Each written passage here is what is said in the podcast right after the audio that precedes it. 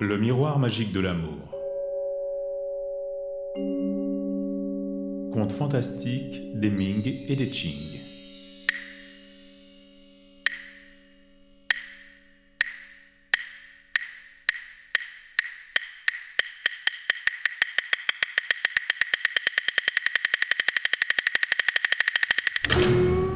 Kouirou est la jeune fille aux fleurs de péché, l'amour par communion des âmes. Originaire de Boling, actuel district de Ding dans le Hebei, était un poète fort connu du mi-temps de la dynastie des Tang. Beau et d'allure distinguée, il menait une existence de hautaine solitude et fuyait la médiocrité. Il réussit au concours impérial qui ouvrait au titre de Jingxi. Le jour de la fête des morts, au premier jour d'avril, ses pas le portèrent vers le sud de la capitale.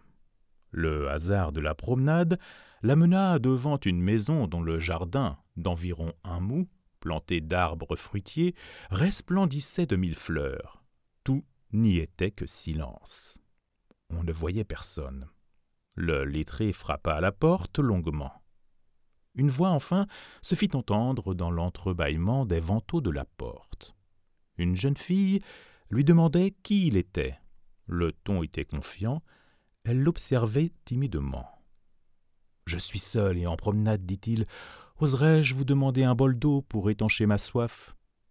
La jeune fille rentra dans la maison, puis réapparut avec de l'eau. Cette fois, elle ouvrit la porte et pria le jeune homme de s'asseoir sur le tabouret qu'elle avait apporté. Pendant que Kouirou se désaltérait, la jeune fille, à demi appuyée à un tendre péché, posait sur lui un regard ingénument provoquant. Sous le rose délicatement enfiévré des péchés en fleurs, rayonnait le teint frais et lisse de la jeune fille. Le jeune poète hasarda quelques propos galants sans que celle à qui il s'adressait proférât un mot. Mais elle se contenta de garder son regard attaché au jeune homme. Il ne la quittait pas des yeux. Kouirou prit congé. La jeune fille le raccompagna jusqu'à la porte. Ils ne se quittèrent pas sans regret. Elle s'esquiva comme si elle avait peine à soutenir tant d'émotions. Après seulement que la gracieuse silhouette eût été dérobée à ses regards par les battants de la porte, Kouirou se résolut à prendre le chemin du retour. Mais il ne revint pas. Un an, jour pour jour après cette rencontre, Kouirou se sentit pris du mal d'amour. Il revint à la maisonnette, hélas, il trouva la porte cadenassée. Rien alentour n'avait changé, les saules pleureurs étaient également verdoyants, aussi vif était le rose des péchés. Déçu, le poète composa un poème qu'il apposa sur le battant gauche de la porte. En ce même jour, voici un an derrière cette porte, la grâce d'un visage rivalisait avec l'éclat des fleurs de péché. Le souffle printanier a ravivé les fleurs, que n'a-t-il fait aussi s'épanouir le visage? Quelques jours plus tard, certaines affaires le ramenèrent au sud de la ville il ne put s'empêcher de refaire un chemin qu'il connaissait bien. De la maison lui parvinrent des pleurs. Il frappa à la porte. Un vieillard apparut sur le seuil.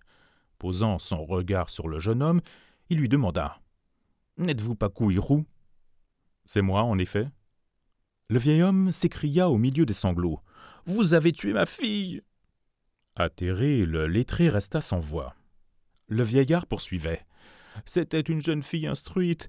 Elle était en âge de se marier, mais n'était encore promise à personne. Depuis un an, elle était souvent songeuse et mélancolique. Dernièrement, je l'ai accompagnée lors d'une de ses promenades. Au retour, elle a remarqué des vers inscrits sur l'un des battants de notre porte. À leur lecture, elle est tombée malade. Pendant plusieurs jours, elle a refusé toute nourriture, et elle achève de se consumer tout à l'heure. Je suis vieux, je n'avais que ma fille, si je ne l'avais pas encore mariée, c'est que j'espérais un gendre idéal. Ainsi j'aurais terminé mes vieux jours en repos. Mais c'en est fini maintenant, et c'est vous le coupable. Le vieillard s'accrochait au jeune homme et pleurait sans retenue. Kouirou demanda à ce qu'on le laissât entrer pour pleurer sa bien-aimée. La jeune fille gisait sur son lit. Le visage était encore marqué par l'affliction. Couirou posa son front sur les jambes de l'infortuné et s'abandonna au désespoir. Me voilà, me voilà s'écria-t-il, tant et si bien que la jeune fille soudain rouvrit les yeux. Elle revint peu à peu d'au-delà de la conscience. Transporté de joie, le vieil homme maria sa fille au poète Couirou.